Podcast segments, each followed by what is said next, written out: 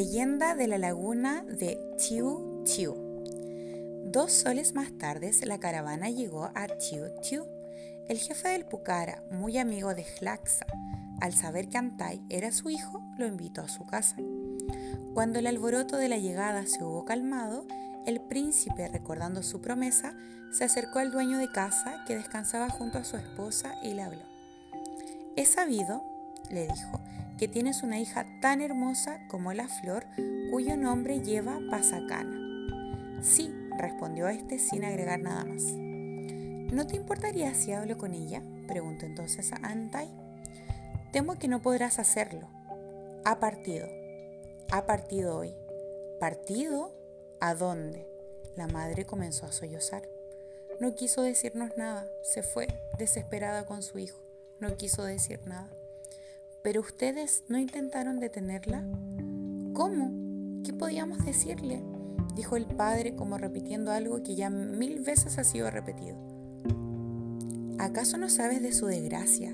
¿No sabes que el Inca Tupac Yupanqui rompió su promesa de hacerla su esposa a pesar del hijo que tuvieron? Aquello tomó por sorpresa a Antai. ¿Un hijo del Inca? Entonces el padre de Pasacana no sabía la verdad. ¿No sabía que el verdadero padre de aquel niño era Sima, el pastor Licantay Pucara de Caspana?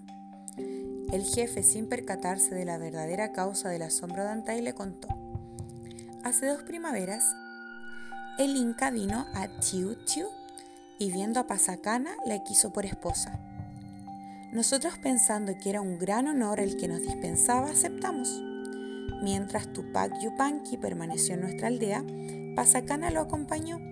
Cambió incluso su nombre por el de Inca Coya, que en el idioma que ellos hablan significa princesa.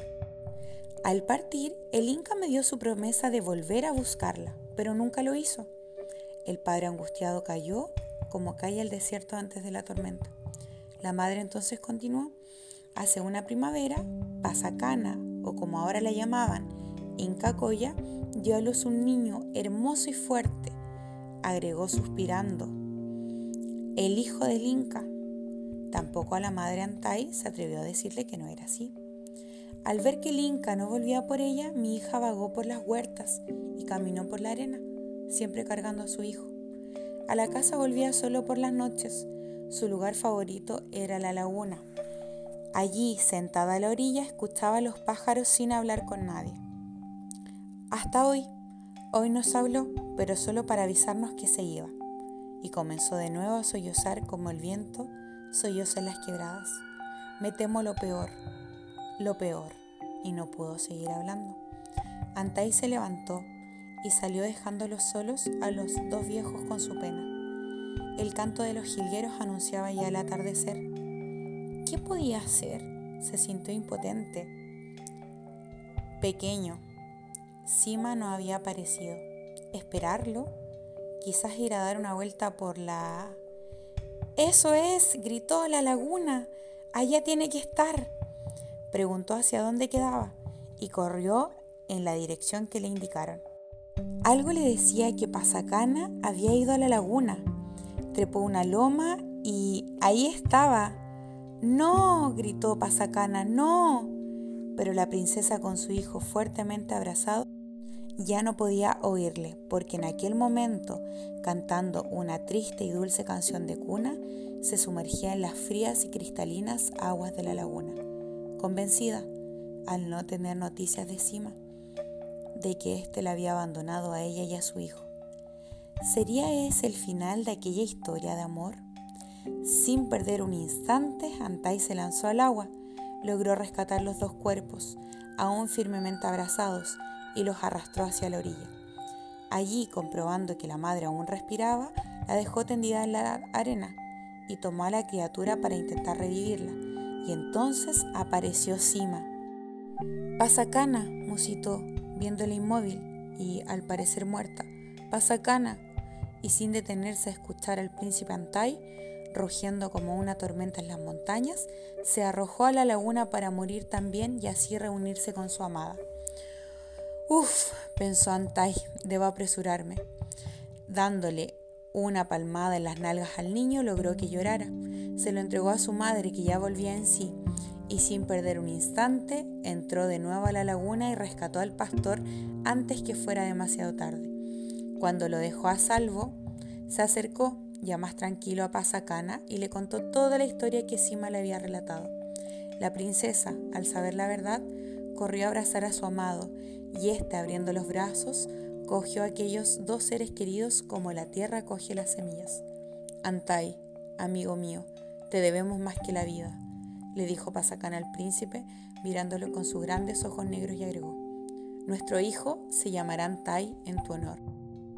Hemos decidido marcharnos hacia el mar, dijo Sima. Por favor, no le digas a nadie de nosotros, no queremos que las iras incas nos alcancen. Queremos iniciar una nueva vida, allá lejos, los tres. Pero está oscureciendo, protestó Antai. Es mejor así. Viajaremos de noche hasta alejarnos de Chiu Chiu tengo alimentos y agua suficientes, aclaró Sima, y abrazando a Antai comenzó a caminar. Lo último que Antai vio de ellos fue el pelo negro de la princesa. Se sentó junto a la laguna para escuchar el canto de los jilgueros y recién cuando el sol comenzó a esconderse, volvió lentamente a la aldea.